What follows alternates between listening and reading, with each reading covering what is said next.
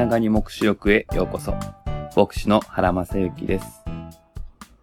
私たちは本を読むとき、その本のジャンルによって読み方を変えます。その本が推理小説なら、最初の方に事件や謎が示されて、ところどころにヒントが散りばめられ、最後には解決されるだろうと期待しながら読むでしょう。その本が伝記なら、最初の方にその人物の生まれた頃のことが書かれて、時間順に出来事が並んでいくことを前提にして読みます。辞書であれば、項目は時間順に並んでいるのではなく、言葉の順番です。調べたいところから読めばよいので、前の方から順番に読む必要はありません。この本のジャンルを知らなければ、辞書を1ページ目から読み進み、退屈に思う、そんな間違いをしてしまいます。推理小説は時間を前後するということが常なので、電気のように時系列になっていると考えて読むと、わけがわからなくなります。では、私たちがこれから読んでいく、ヨハネの目視録とは、どんなジャンルの本なのでしょうか？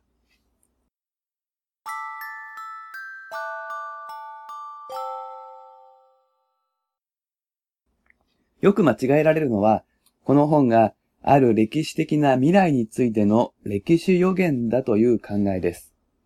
まだ起こっていない未来の歴史書というジャンルでこの本を読もうとする人が割と大勢います。びっくりするかもしれませんが、これは正しいジャンル理解ではありません。確かに、ヨハネの目視録には、今の歴史の先に起こる未来の出来事についても書いてあります。けれども、歴史書として書かれているわけではありません。話が進むに従って、時間的にも先に進むように思える、そういう部分がありますけれども、全部がそうではないのです。ちゃんと目視録を読む、そのためには、このことをいつも忘れないようにすることが必要です。ヨハネの目視録とは、その名のごとく、目視という文学ジャンルに分類される本です。ギリシャ語では、アポカリプスと言い、啓示と訳されることもあります。隠されていた神秘が開示されることです。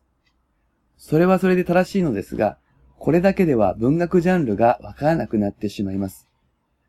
言葉の元々の意味はどうあれ、この本が書かれた時に、アポカリプスといえば、それは目視文学という特別な文学ジャンルのことを指す、そういう言葉だったからです。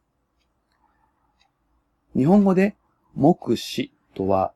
黙って示すと書かれます。これが目視文学とは何かをざっくりと理解するのに案外役に立ちます。黙って示すということは、音がない伝達行為、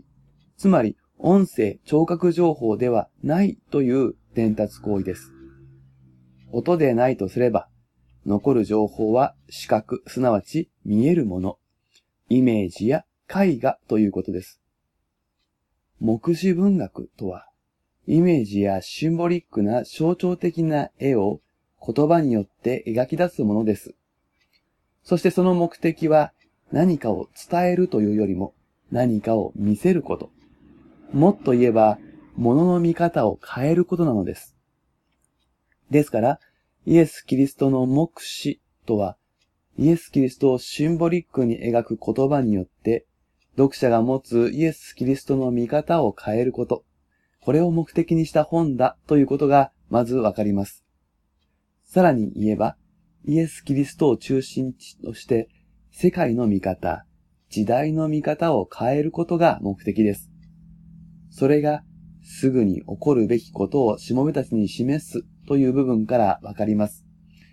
ここで示すと訳された聖イノというギリシャ語は象徴による伝達、これを示す言葉です。示されるのはすぐに起こるべきことです。ですから、世界や時代の見方に関わるのです。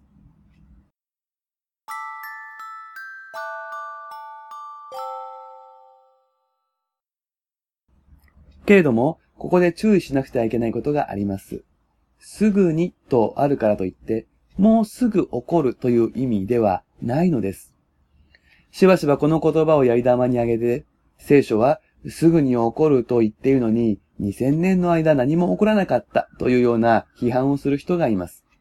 けれども、もうすぐという意味でのすぐのことを言いたいのであれば、ギリシャ語には別のよく知られた言葉、エウスオースという言葉があります。それが目視録でも4章2節で使われていて、たちまちと訳されています。ここで言うすぐというのは、起こるまでの時間が短い、たちまちという意味ではないのです。そうではなくて、ことが起こるときには、あっという間に起こる、待ったなしに起こるというスピード感のことを意味しています。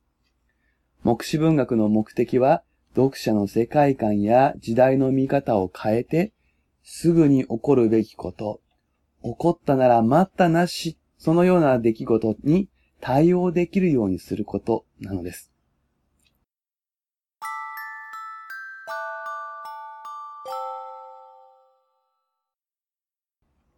今日から読み始めるヨハネの目視録は、目視文学というジャンルの本です。ですから出てくることは象徴的なイメージである。そういう予測を、そまたそういう期待を持って読む必要があります。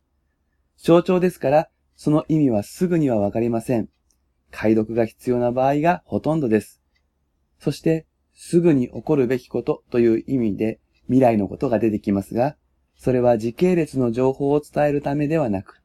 私たちが未来に備えることができるよう、物の見方を変えるためなのだということを覚えておきましょう。第1回目は以上です。それではまたお耳にかかりましょう。